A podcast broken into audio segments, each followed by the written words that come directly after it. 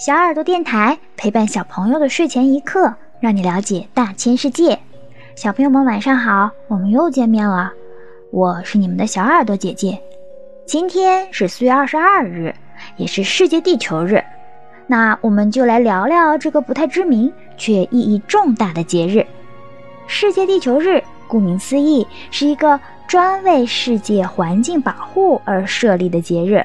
为了动员全世界的人民群众参与到环保事业中，提高群众对世界环境问题的意识，通过绿色低碳生活改善地球的整体环境，最早是由美国的盖洛德·尼尔森和丹尼斯·海斯于1970年4月22日发起的，这是人类现代环保运动的开端，促成了美国国家环保局的成立。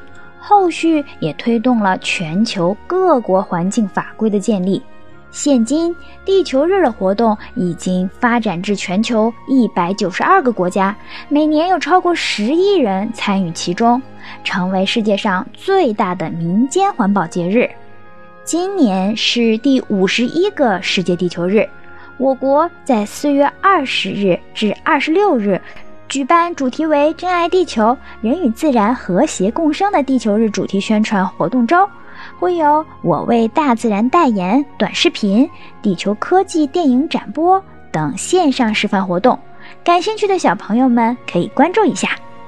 人的一生平均只有匆匆几十年，于你我而言，地球仿佛是一个永恒的存在。也许会有小朋友突发奇想的想要问问。地球，地球，请问你几岁了？目前对地球年龄的估计值约为四十六亿年。跨越了那么漫长的岁月，却在当前面临着种种环境危机：全球气候变暖、臭氧层的损耗与破坏、生物多样性减少、酸雨蔓延、森林锐减、土地荒漠化、大气污染、水污染。海洋污染、危险性废物越境转移，人类对地球的伤害每天都在发生，而每一种环境危机都能影响人类的生存。看过麦兜的小朋友还记得有个场景吗？麦兜说：“马尔代夫啊，那里蓝天白云、椰林碧影、水清沙白，是坐落于印度洋的世外桃源。”这个形容他反复说了很多遍，带给我们无数美好的幻想。然而，你一定不知道，还有另外一种马尔代夫。随着马尔代夫旅游业的繁荣，其中一座曾经也如天堂般的美丽岛屿，变成了世界上有垃圾堆起来的最大岛屿。无数塑料瓶等垃圾随着潮水涌上岸，在海滩上堆积如山。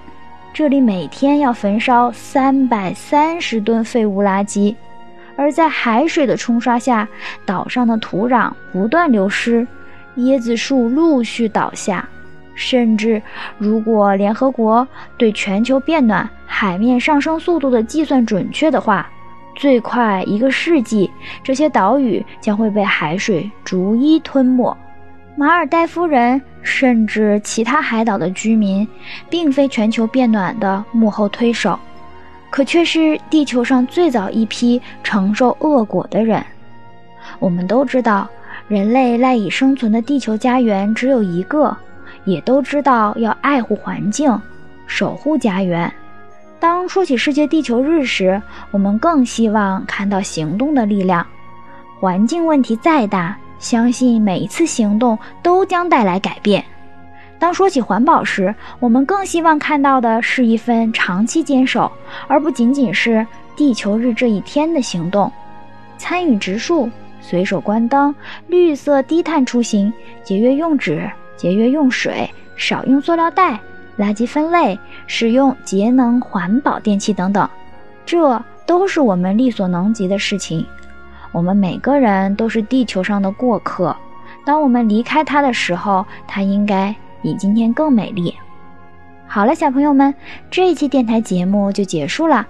如果小朋友们想要了解大千世界更多知识，可以请爸爸妈妈关注我们的微信公众号“小耳朵听大世界”，也可以上喜马拉雅。荔枝和蜻蜓去收听我们的节目。我们明天晚上不见不散，小朋友们晚安。